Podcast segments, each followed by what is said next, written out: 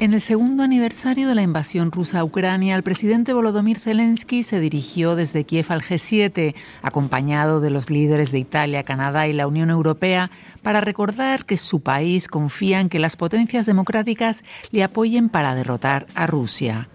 La primera ministra italiana, Giorgia Meloni, y su homólogo canadiense, Justin Trudeau, firmaron acuerdos bilaterales de seguridad, este último con ayudas por valor de 2.200 millones de dólares.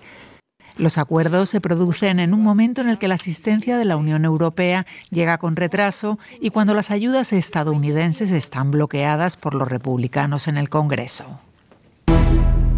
La madre del opositor ruso Alexei Navalny, fallecido en prisión el pasado 16 de febrero en circunstancias no esclarecidas, recibió el cuerpo de su hijo este sábado, según anunció su equipo. Su entorno había acusado a las autoridades rusas de matar al detractor de Vladimir Putin en la cárcel y de intentar impedir una ceremonia pública para evitar cualquier manifestación de apoyo.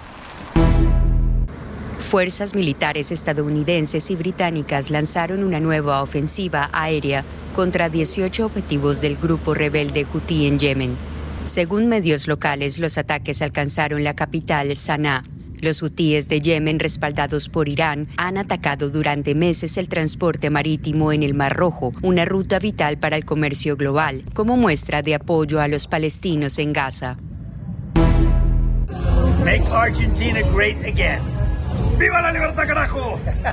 El presidente argentino Javier Milei participó este sábado en la convención anual de la derecha estadounidense celebrada en Washington, donde disertó sobre los peligros de las ideas socialistas. Antes del evento, Milei intercambió saludos con el expresidente estadounidense Donald Trump.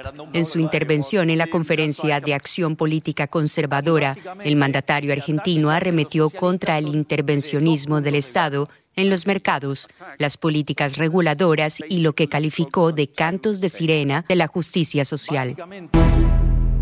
El jurado de la Berlinale dio a conocer este sábado sus ganadores. El Oso de Oro a la mejor película fue para Dahomey, un documental de la directora franco-senegalesa Mati Diop sobre la restitución a Benín de obras de arte por parte de Francia.